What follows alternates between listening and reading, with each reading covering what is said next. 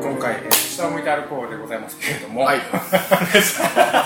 早速雑音が。はい。って言っちゃうあの今日はあのゲストの方に来てもらってまして、えー、と僕の学生の時の友人の、あえー、とバイトの仲間の、えー山本君に来てもらってます。山本です。どうも。よろしくお願いします。お願いします。えっ、とあの僕山本君モッサンって呼んでるんやけど、はい。モッサンでいいですよ。そうそう。モッサンでいいです。モッサンがあのバイトに行ってる時にはい。よく吹奏楽の話をしてはってはい。でこれ結構面白そうやなと思っていろいろ聞いてて、まあ、なんかこうんかこんな楽器があるみたいな話を聞いてたりしとしとったんやけど、はい。今日はその話をちょっとしてもらもらいたいなとはい。思うんですよ。でまあ最初にちょっと自己紹介とかしてもらっていいですか？あわかりました。どんな感じ？あどうも皆さんはじめまして。モッサンでございます えー、枚方生まれの高槻育ちで今年でめでたく30歳になりますけれども、えー、高校の時にですね、えー、金光大阪という私立の高槻の神巻にある高校に入学しまして、えーまあ、それまでずっと、えー小中と野球だとかバレーボールだとかそういう大会系のクラブをやってたんですが、えー入学式のその日にですね、えーめちゃくちゃ美人の先輩が「吹奏楽部お願いします」とこう校門のところで。ビラ配りしてまして、で当時あの金光大阪っていう学校はあの男子7女子3ぐらいの割合で非常に女の子が少ないと、まあ、入学前から有名な学校でもう僕の高校生活は死んだと。当時。思ってたんですけれども、はい。こんだけ美人の先輩がおる吹奏楽部入ったらまあまあそれまでのあの中学の時までの吹奏楽部のイメージでいうと女の子が多いっていうはいはい多いね。イメージだったんでこれはもうやうわうわやと。来たバラ色の そうそう。高校生活が来た。来たと。これはもう行くしかないとうんいうことになりまして、はいはい。あの入部せ説明会にこう、うん。呼ばれたんですよ、はい。ほんなら多分僕と同じことを考えてる 同学年の同期が不純なやつ。野郎どもが。僕の僕の学年がほんま飛び抜けて男子多かったんですけども8割男子がうんうん。入部届を出しに来まして。完全に部長が持っていったんやはい。そこに。でいざその部室にガチャって入ったら、はい。あのあの極めてあの顔面に傷がついてそうながたいのいいこわもてな男の先輩たちがぶわっとこう並んでらしておお前入部届が書いてけみたいな。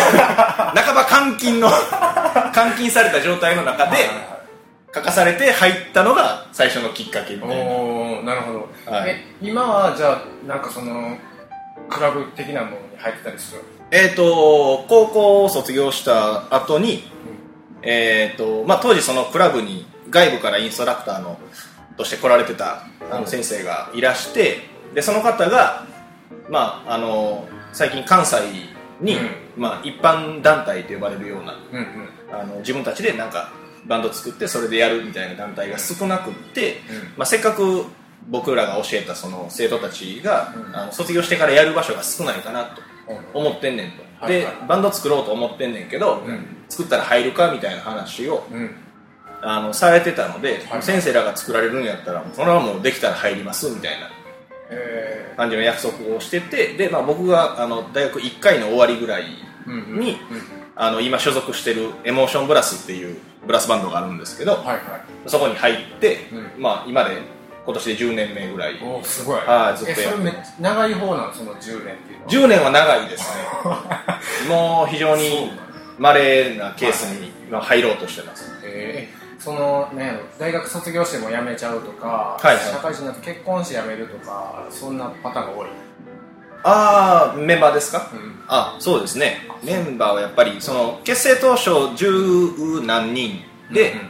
まあ、僕の高校の時の先輩であったり同期であったり後輩であったりと始めた、まあ、バンドやったんですけど、うんもう今は僕とうん。ドラムセットを叩いてる2個上の先輩の2人だけが、まあ、結成当初のメンバーとして残ってるみたいな。なるほど。はい。まあさすがにね10年もうん。やっててさっきも言いましたけど僕30にもなって、まあ、独り身でこんなアホしてるのはなかなかいないみたいな。みんな「私結婚する」とか「あ俺これでも仕事で転勤」とかいう理由で抜けていくんですけどうん。い。まだにやってますね。おーなるほどね。はい。じゃあ、まあ、今日はじゃあその、え今団長なんですよね。そうなんですよ。僕が団長やらせてもらってます。そのじゃあ団長のなので多分一般の人は、はい。でその団長が何してんのかとか、はい。なんやろねなんで団長にななってそのその活動どんなことをしてるのかっていうのを、はいはいはい。知らないと思うんですよ、はい。僕も知らないから、はい。知りたいなと思うしなんかそういうなんやろね吹奏楽に興味があるっていうのだけじゃなくてなんかこうこういう団長っていうのはこういうことをやってるねみたいなことはい。を教えてもらえればなとはいはいはい思いますけども、なんかもう、そもそもうちのバンドはなんていうんですかね。あの会社でいう、えーっと役員制みたいな、えーっとシステムを取ってまして、はい。まあ、それぞれ例えばその、えー直接練習の、えーカリキュラムを決めてみみんな仕切ってっていう現場担当とか、まあ、それとかその会計の担当だとか、まあ、障害営業担当だとかの部門のリーダーたちの、まあ、合議制みたいな形でバンドの運営をしてたんですよ。ちょちょっといいですか、はい。あのー、なんやろ。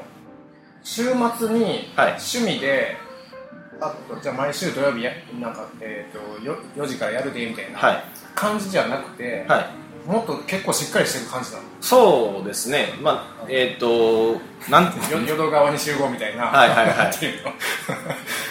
結構なんていうんですかね。そもそもそのえっ、とねマーチングバンドっていうスタイルをうちのバンド取ってまして、はいはい。これはその吹奏楽の中で、楽器を持って太鼓やったら担いで、うん。歩き回ったり走り回ったりしながら演奏してフォーメーションを組んでっていう、はいはいバンドのスタイルなんですよ、うちでで結構練習場所とか、あの日数が非常に重要な、ウェイト。練習をいっぱいせんとそうそうそう。こううまくなられへんと、はい。そのただ座って演奏してるだけじゃないから、はい。広い場所も必要やし、はい。っていうことか。そうなんですよ、まあ、非常になだからもう計画性が 求められるへバンド運営になってましてでまあバンドである以上発表の場を出すためにあの僕うちのバンドやったらその高槻のホールを借りて、もう何月何日っても決まってるわけじゃないですか、はいはい。ホールが何あの半年以上前から借りるんで。半じゃあ年以上前そうです。えで決めた上で、はい。じゃあこうここでこんだけの量の演目をやろうと思ったらこんだけ練習せなあかんからはいはい。この場所をそうですそうです。でこの練習のスケジュールでこの場所でみたいな。っていうのを逆算してってっていうような。えーえっと楽器はどんな楽器があるんですか？楽器はまあそうですね。最近はちょっとあのサックスとか、うん。ああいう楽器を入れてあのジャズの方面もやろうかなっていう感じなんですけどもともとはもう本当にあの文字通りのブラスバンドっていう編成でですねあのいわゆる金管楽器、うん。ラッパとかはいはいチューバーとか、はい。ああいう楽器とあとはまあ打楽器うんうんだけのうんうん。うん編成やったんはいですよ、それって最初は何人ぐらいが出てるえっ、と一番最初は17人。それでも結構はい。17人そうです。まあフォーメーション組もうと思ったらそれなりの人数でねいろんな形が作れた方が、はいはい。人数多い方が有利っていうのがあるんで、まあ、マーチングバンドっていうくくりの中ではだいぶ僕らは小編成の部類に入るんですけど、はいはい。えっとその今所属してる何何でしたっけ？エモーションブラスエモーションブラスははい。何人ぐらいいるんですか？今ですか、うん。今は、まあ、レギュラーが7人うん。いてあとはまあ、えーゲストで、あのはいはい。はいライブとかコンサートごとに来てもらったりとかっていう形式をやっててまあ、ちょっと人数が減ったんで、うん。まあ、あの動きよりは演奏重視の、まあ、普通の、まあ、バンドさんに近いようなことを今はやってますけど。17人必要やけど、はい。17人じゃあ今はちょっと集まらへん感じだ。そうですね。忙しいっていうのと。まあね、はい。みんな社会人やけどするからはい。ね。ででも楽器がそういうふうにあって、はいえー、とでなんやろどんなどんなペースで、はい。演奏会みたいなのやってるのか。えーっとねもう本当にもう時間を取られるし一つのことのクオリティを上げようと思ったらとってもじ時間かかるんで、はいは基本はやっぱ年に1回一番大きなコンサートを持っといてでメインのシーズンはまあ秋冬を設定してはいはい。もうそこになったらもう集中的に毎週日曜日丸一日もどっか抑えて、まあ、朝から晩まで練習してはい。ゲロ吐きながら帰るみたいな。ゲロ吐きながら？ゲロ吐きながら帰る。死ぬ死ぬみたいな。言いながら帰ってっていう。形ですかね。か。じゃあ1年1年スパンではい。1年越しにこうなんていうの？冬のやつが終わったら次の秋に向けてはい。練習を始めるみたいな、そうですね。そんな感じ。まあ春夏はまあ余興とかがあったら残ってるメンバーでこなしながら、はい。まあ、次の冬何にするみたいな演奏会の構成を出るところから始まり、みたいな、まあ、それを秋までに決めてはい。練習スタートみたいなのが今までの流れでしたね、ああなるほど。じゃあ、はい。そんなスパンでやるの全然知らんかったな。はい、結構年間単位みたいな何に一番時間がかかるんですか？練習ですねえーっとね、まあ、動いて演奏してっていうステップを踏もうと思うと,、うん。えーっと初心者の人はまずその楽器持って歩く練習。ああはいはい歩きの形が揃ってるか揃ってないかってすごく重要で、あ見た目が綺麗やから、うんまあ、例えとしてはどうかなと思うんですけどあの北朝鮮の軍事パレードとかで、はいまあ兵隊さんが足揃えて手揃えて歩いてるのって、うん。まあ、あの感情的にはどうあれあの統一美としてはだいぶグッとくるものがそうね綺麗にはい。そうそうそう。うう。おめっちゃ揃ってるかっこいいみたいなのはうん。あると思うんですけど、まあ言うたらそういう基本的なことをまず習得してもらうのに、うん。まあ、センスのいい子で週1練習して2ヶ月から3ヶ月すっげえ。はい。で運動神経悪い子はいつまでたってもうまくならないですし。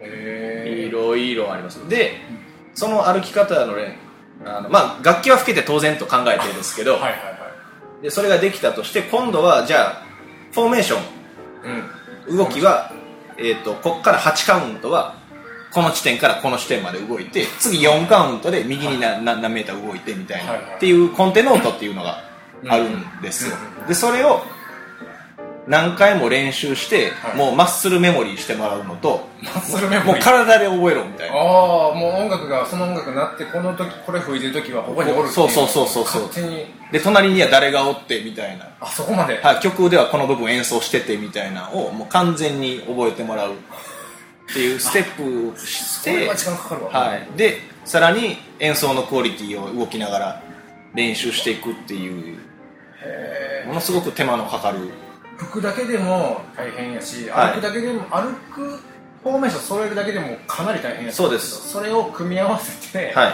そのある程度っていうかクオリティ上げていくと。そういうことです。すげえな。はそんなんなんや。えー、とじゃあ活動は、えー、とさっき聞いた限りだと秋冬が多いけど春夏もあるあそうです、まあ、一応通年通して。なんかお祭りで演奏するみたいなイメージが僕の中ではあるけど。あありますあります。あの余興で呼んでいただいたりとそれはか奈良市的な位置づけな奈良市っていうと。なんていうの秋に向けてこれをうまくいければ秋もうまくいくみたいな。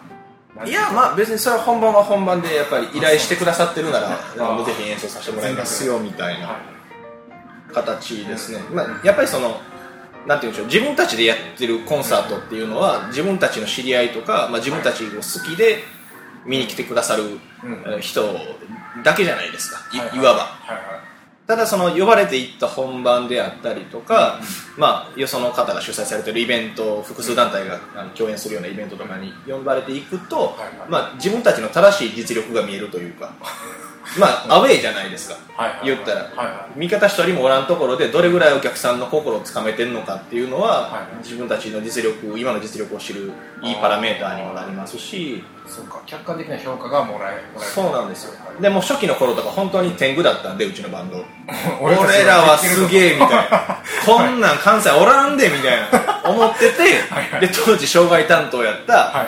あの女性のマネージャーの、まあ、奈良にお住まいだったんですけど、はいはい。でそこの夏のお祭りに、うん。じゃあ来て演奏してみたいなんで、まあ、依頼されて、はい。もう行ってダダ滑りしたんですよ お客さん全然乗ってこうへんし僕の MC もダダ滑りやしみたいな。何一ついいところがないまま、はい。終わってもうみんなでもう葬式の帰りみたいな顔で 帰ってきてこれはあかんと。はいはいはい。これはちょっと俺たちなんとかせなあかんぞって思ったのがもう本当初期のメンバーの,、はい。あの大きなモチベーションの一つになって、えそれはいつぐらいの時？えー、と僕が大学3回結成2年目ぐらいですかね、自分たちのことだけ今までやってきたのが、まあ、よそで演奏してみて、うんペキーってもう天狗の腹折れて音鳴りペキーっていう音鳴って。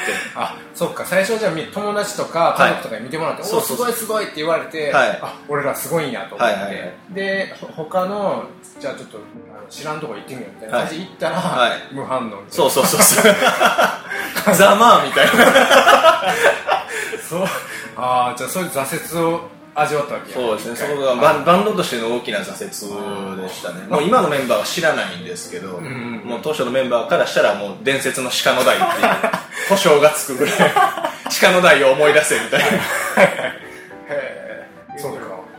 活動じゃあどんなそうやな部長がやってることっていうのはどんなことをやってはるんですか？あそうですよね、うん。えっ、とまあ最初だから、まあ、専門的なことをできる人がやって、あとはまあ寄り合いで会議で多数決で決めたらええやんみたいな感じでずっとやってたんですけど。あじゃあいろいろ分担して、はい。これえっ、とね予約、えー交渉する人はこの人とか、はいはいはい。お金計算する人はこの人とか、はい。っていうふうに分散してやってたと。そうですそうです、はいはいじゃないとやっぱりその一人にかかる責任の荷重とかはい。仕事も家庭もあって でやってるともう。そうなんですよでもう負担も多いんで、はいまあ、あくまで趣味でやってることやし、まあ、うんそれでなんかちょっと潰れちゃう子が出てもっていうことで、うん。まあ、そういう方式を取ってたんですけど、はい。まあやっぱりその人数が減ってくると、うん。まあ、誰かが引き継がないといけなくなってくるみたいな状況が生まれてきて、うん。でやっぱりその最初はその幹部会みたいなところのうん。メンバー同士で、あの仕事の割り振りやってたんですけど、はい。もう辞めていくメンバーがほとんど幹部会の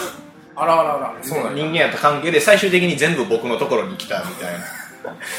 今じゃあモッさんが全部ほぼ全部やってる。んですよ。でもともと団長の仕事っていうのは、はい。まあ、えーいわゆる今の日本の国でいう象徴天皇制みたいなうん。感じでみんなのモチベーションを維持するみたいな。君臨すれども統治せずみたいな感じの。一応名目上の代表とかで、まあ、当然その、えー、とよその団体さんとかと共演する機会があったら代表してご挨拶させてもらったりとか、まあ、外交周りで 動いたりとかで、まあ、ミミーティングの開始と締めの温度取ったりとかっていう程度のうん。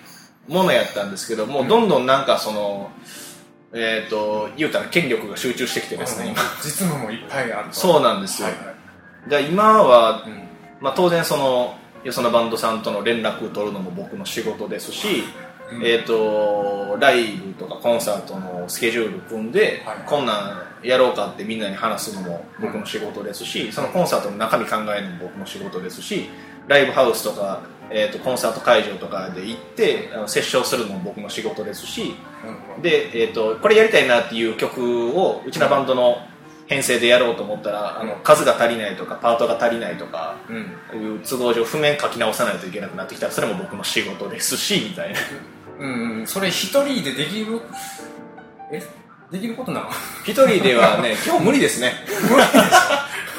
無理なんですよ。だからもう今とりあえず今残ってるメンバーには、うん。もうもう僕がやれる範囲でしかやらないからみたいなバンドの活動みたいな。ということと、うん。あと,、えー、とみんなに仕事振ることもうん。せえへんけど、えー、ともう僕が決める通りにやってもらうでっていう条件でやってますね今。あモッサンのキャパの中でしかできることはやらへんよっていうのか、はい。プラス文句は認めへんでみたいねな、はい。俺俺がやるって言ったらやれ。っていう話をつけて今やってます、なるほどね。は曲そうやな。あのブラスバンドの曲ってあんまり知らんけど、い、はい、どんな曲をやったりする？のえっ、とねブラスバンドとか、まあ、いわゆる吹奏楽の曲をやろうと思うとやっぱりそれなりに楽器の数と人数もいるんですよ、で今実質レギュラー7人ぐらいのバンドなんで、もうそんなポピュラーミュージックを今やってますしてるやつなんです。ははいはい。い、でうちのバンド一番、まあ、持ち曲というか、うん。どこ行っても必ずやるのは、はい。あのアース・ウィンド・ファイヤーっていう人たちはいい。たじゃないですか、はいはいあの人たちの「イン・ザ・ストーン」っていう曲があるんですけど、うんうん。あれを、えっとうちのバンドのディレクターっていうのが、まあ、団長の上にディレクターっていうのがいるんですけどディレクターがい大学時代にうん。大学のクラブ用にアレンジしたやつを、はい。まあ、そのまま僕らが引き継いで使ってたりとかうんで、まあ、それをはじめ、まあ、そ言ったらポップスじゃないですか。R&B だったりとか、あとはそうですねクラシックの曲うんだったら、まあ、もうちょっとその十何人人数がいる時は、うんえー、とチャイコフスキーのうん「ロミオジュリエット」とかう。んやったり、はいえーそうですね。フォルストの惑星木星とかね。はいはいはい。火星とか、はいはい、平原綾香がカバーしてたりしましたけど、ああいうのはやったりしましたね。あれあれまあ言ったらクラシックなんでオーケストラの曲なんですけど、うん。へだったりまあキャッチーなところでは、うん。ジョン・レノンとかジョン・レノンもやる。ジョン・レノンもやります。ねイマジンとかコンサートの締め、へオープニングと締めで必ずやったりするんですけど。そうなんだ。はえ他にそうやな。あのー、なん演奏する前に、はい。なんかこう喋ったりするんですか？ああ MC ですね、うん。はい。僕の仕事です。うんうん。それも僕の仕事です。芸人も担当してる。芸人担当してます、はい、っていうかもう全員芸人のはずなんですけど。そうね。舞台に立つ以上はね、はいはいもうなんかああれなんですよ。やっぱりその吹奏楽畑出身の、うん。えーミュージシャンがやっぱり日本の業界は多くってはいはい。でやっぱクラブでみんなと一緒にやってて、うん。であの老けてる気でいるやつが多いんですよ。何でも。ええなんてなんてあの人数多いじゃないですか吹奏楽部とかやとはいはいはい。トランペットやったら56人おったりとか、うんクラリネットとかでも十何人いたりとかうん。いう中で、うん。みんなで一斉に同じこと吹いてるんで、はい。あのー結構ね自分の実力を正しく把握してるやつがいないんあそうなんや。ですよ。とか実力はあっても一人だけ突出するのを嫌がるやつとか。ああ綺麗に揃ってないとあかん。そう。ですというかまああの良くも悪くも日本人的なんですよねあ横並びでやれるから吹奏楽部でやってたいとかーだソロ吹くの嫌がる子とかうまいくせに。あそうなんだ。そんな度胸はないとか。意味がわからないんですけど。やったらいいのかな。そうそうそうそう。へでーいるんですよ。だからみんなと一緒じゃないとやらないとかね。そういうちょっとハートの小さいやつがうん。多くって、うん。まあでもその僕もこういうバンド自分で組んでみて思ったんですけど、ライブとかライブハウスとか行って見てみると、まあ、こういうなんていうの、まあ、スカバンドやってる人たちであったりとか、まあ普通のロックバンド組んでる人たちって言ったら、俺が俺がみたいな感ねじじゃないですか、うん。自分の個人のスキルとキャラクターありきでバンド組んでるうん。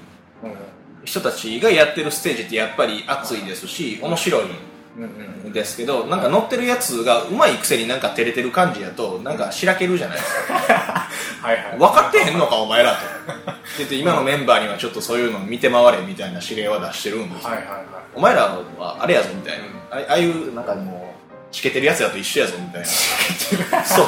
思んないやろと。そんなうんみたいなでも人数が減ってくれば減ってくるほどやっぱり個人にかかってくる責任とかねはいはい。求められるパフォーマンス力の高さとかがあるんで今はまあせっかく人数少ないんでそういうのを、うん。まあ、メンバーに学んでもらえたらなとかは。キャラを自分のキャラを把握して、はい。それを出していくみたいな。そうそうそうそう。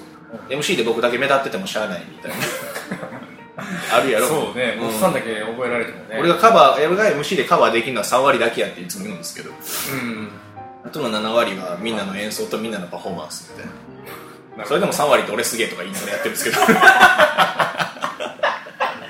いはいはいへえじゃあそっか。そういうなんかメンタルコントロールまで僕が今なんか俺の仕事とか思いすながら。ごいな。じゃあ団長やってたらなんか何でもできるようになるんじゃない？なんでもそうなんなんかすごい偉い人と関わりがあって、どっかの市市長さんだとか、なんか市のなんとかさんとか、はい。っていう人と話したりする機会もあるやろうし、ありますね。テレビのインタビュー受けたりとかありましたよ。あ、そうなんだ。はへえいよそのうん団体ででしたけど。うんうん。なるほどね。そうね、時間どのぐらいやろうな。まだあ結構、結構。25 5分ぐらいそうか。うーんともうちょっとで時間なんですけどそうやな。面白いみえっ、とどういうどうしようかな。やってて面白いのと見てて面白いの、うん。教えてほしい例えばそうやな。僕吹奏吹奏楽には多少は興味あるけど、はい。なんやろうね楽しみにしてるみたいなとこまでは行ってない。うんうんうんうん。からどういうところが魅力で、はい。なんかこう面白いって思えるかなと思って。そうですね、うん。やっぱその、えー吹奏楽であったりその、クラシックのオーケストラの演奏を楽しむってすごい敷居が高いイメージがあるじゃないですか、うん。でイメージだだけじゃなくて実際そうだと僕思うんですよ、で、えー、とクラシックやったら、うん。あのこの楽団はこういう楽器の人たちが特にうまくって、はい。で今のこの指揮者やとこういう曲はこういうあの情景を見せてくれるからすごくいいんだとか意味わからないじゃないですか。楽しみ方がマニアックや。もう頼むから日本語喋ってみたいな、うん。いう感じで実際その吹奏楽コンクールとか行っても、まあ、そんな風なあの見方をするのが正しいというか、はい。まあ、マニアックというかはいはいうところでは絶対その一般的な人って楽しんでもらえないと思うんですけど、ねあの最近そのねあの地上波の某番組であの吹奏楽部を注目してる番組があなんかあるね、はい。そういうの。どっか学校そうそうそう、ん。あれすごいなと僕思うんですけど、うん。要は吹奏楽っていうジャンルをあの野球の甲子園と同じ高さに引っ張り上げてきたと思うんですよ、僕は、はいはいはい。あれ。で高校野球見ててみんな一番何を求めてるかって言ったら多分感動だと思うんですよ、はいはいそうね。甲子園っていう全国のうん。あのあの野球やってる高校の中でたった1校しか優勝できひんと。はいはいはいあの全国大会に出てくるのだけでもわけわからんぐらいのトーナメント勝ち上がってきて全部に勝たへんと。はいはいはい。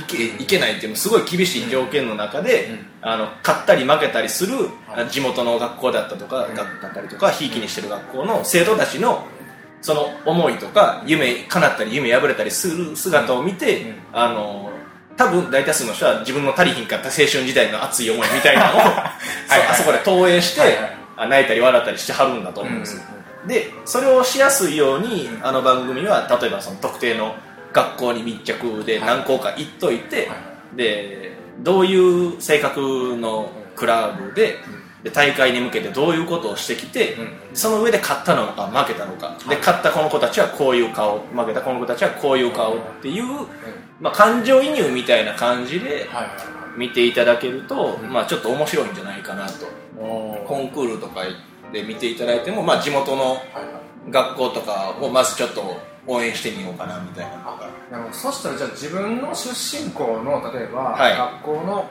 コンクールをたまに見に行ってみると。そうですね。た多分タダで見れるやろうし、はい。なんかね。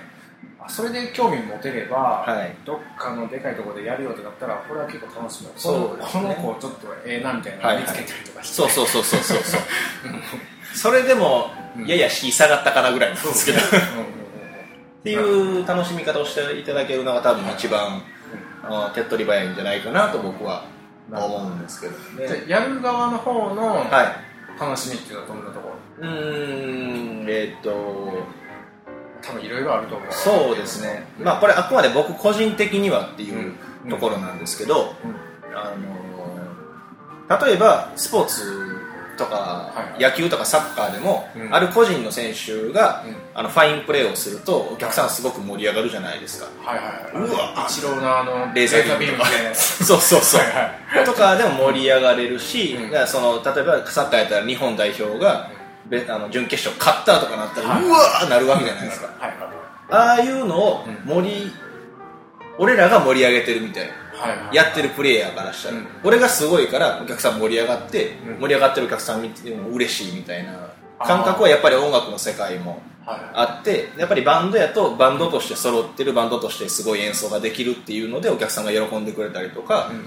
まあ、その中で僕の個人のソロがあったりとかしたら、ソロが終わった後うわすげえうわーみたいななってるとせやろみたいな。気持ちいいみたいなそうそうそう。で MC で受けたらせやろみたいな。おもろいやろみたいな。はいはいはいっていうそのリアクションがあるのはが僕はすごくあ好きですね。なるほどね。は僕が思うのはあの自分の技術が上がっていくのが楽しい一面なんかなとは思ったけど、はい。それもあるとは思うけどどうっていう聞いてっていう、はいはい。でおすげえって言われて、い、はい、すごいやろみたいなのがこう楽しいと。そうですね。まあでも、ね。みんなあの50分100歩そんな感じやと思いますはまあ、まあ人によってそのモチベーションの持ちどころもちょっとずつちゃうやろうし、はい。あのみんなで一緒にこうやなんていうかこうやっていくのが楽しいっていう人もおるやろうし、い、はい、まあ、それはそれぞれあるんだけどモッさんはあれだな、はい。俺俺どうっていう。そうそうです ザ・ナルシスト。なるほどね。はい。OK 分かりました。じゃあえっとそうやな。最後に、はい。なんか次の予定とかなんかこうどこでやるみたいなのとかあ決まってるんやったら教えてほしいそうですね、ちょっとあの今年はコンサートっていう活動ではお休みさせてもらってるんですけども、はい。まあ、年明けにでもちょっとあの高槻の駅前のライブハウスでうちのバンドとしてのえライブハウスで？ライブハウスがあるんですよ、へえええなんていうとこ？えーとね、阪急の高槻駅前に、えーと大黒ドラッグが入ってるビルがあるんですけど、はいはい。実はあそこの3階にライブハウスがありましてはい、ナッシュビルウエストっていうんですけどはい。最近よく使わせてもらってまして、まあ、ちょっと近々そこでライブをやろうかなというイベントは予定してます、はい。えっと2013年そうですね。の何月ぐらいとか？まあ1月ぐらいで予定は。1月はいなんかこうチケット代とかなんとかっていうのはまだ特に決まってない。特に決まってないですね。だいぶ先やもんね。まあでも2000円を上回ることはないです。うちのライブで。なるほどね。はい。えーじゃあそれを僕見に行こうかな。1月やったらおったらやけど。はいはい。ぜひぜひ一ね。回ご覧いただいて。え楽器は何？担当ですか？僕ですか？うん僕ねいろいろなんですよね。あそうなん？楽器すらもなんかマルチプレイヤーなメロホンっていうラッパ族の金管楽器とはい。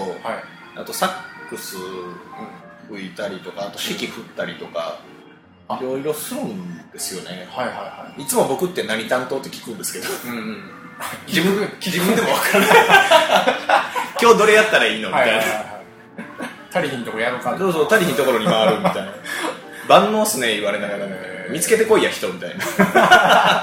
俺ばっかりに生かすなみたいな。えじゃあそのライブでは何を担当する？その1月でやるやつは。そうですね。ライブハウスはもう大体僕サックスで出ることが多いんで多分、えーその時もサックスでやらせてもらおうかなと思います。すごいな。はい。なるほどね。まあ結構ええ感じにまとまったかなと思うけどそうですね。なんか言い残したことある？そうですね。あのーぜひ皆さんにちょっと覚えていただきたいんですけど、ん。あのブラスバンドっていう故障正しくないんで はい。あのいつも思うんですけど吹奏楽部のことをブラスバンドって読むのやめてもらっていいですかねあれ。あ僕呼んでたわさっき。そうでしょ？ちらっと目線があったけど。そう。現実にはあのブラスっていうのは金管楽器っていう意味なんですよ。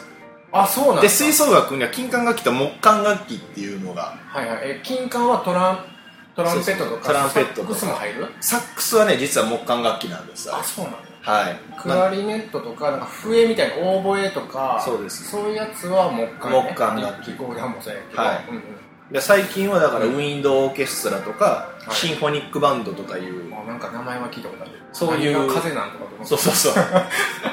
ウッドウィンドって言うんですよ木管楽器のこと。ウへッドウィンドって言うんで。木の筒の中に風が通るってこと？そうですそうです。ああなるほど。でウィンドウオーケストラとかいう。ああの弦楽器の代わりにウッドウィンドウが入ってるからウィンドウオーケストラみたいな。ああなるほどそういうじゃあウィンドウオーケストラとブラスバンドが混ざってるのが吹奏楽だそうですね。本来は。はい。ね。本来は。ああ それは勉強になったわ。そうなんです。もうもうなんかもう CD 出してる会社にも文句言うたからなんかブラバン甲子園とかいう題目でなんか甲子園でやるような曲を CD にしてるやつとかいるんですけど、うん。ブラバンちゃうからみたいな。ああそうかまあ最近やっとなんか徹底され出そうとしてる段階なんで、まあ、よあの自分ブラバン出身なんやろっていう故障はあの吹奏楽部出身者に対してあの失礼なんでね皆さん。よく覚えておいてください、ね。ブラバンちゃうしみたいな。そういう名前の切なさみたいなのがあるね。ありますね。なんかこうなんやろね。埼玉やけど東京って言っちゃうとか。あそうですね。あるやん。そういうの。うん。ひあの兵庫県やけど一応神戸ってなんか言っちゃうみたいな。軟式でも公式でも野球は野球やろみたいななんかそそういう感じでどうしてもメジャーな通ってる名前の方を使っちゃって吹奏楽って言っちゃってそうですよね。ブロブラバンって言っちゃってるけどそうです実際はそうじゃないと。はい。ベテランの声優さんに声優さんですよねって言ったら怒られるのと同じパターンです。わしらは俳優やってお怒られる。俳優っていう仕事の中にアテレコの仕事があるんやって怒られるんです。古風な声優さんは。なるほどね。あそういうことね。そんなノリでなんで、はい。まあまあいいんですけどね別に。わかりました。はい。じゃあ今日はどうもありがとうございました。はいありがとうございます。えーさんでした。ありがとうございました、は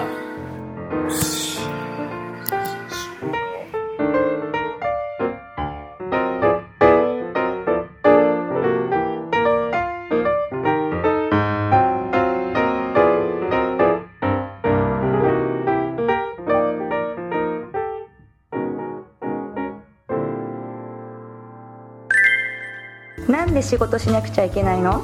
今の仕事を続けててもいいのだろうか？そんな疑問を持ったことはありませんか？学校では教えてくれない。人生の先輩に伺うインターネットラジオ。こんな進路教室あったらいいなを聞いてみてください。URL は進路教室 .com 進路教室 .com です。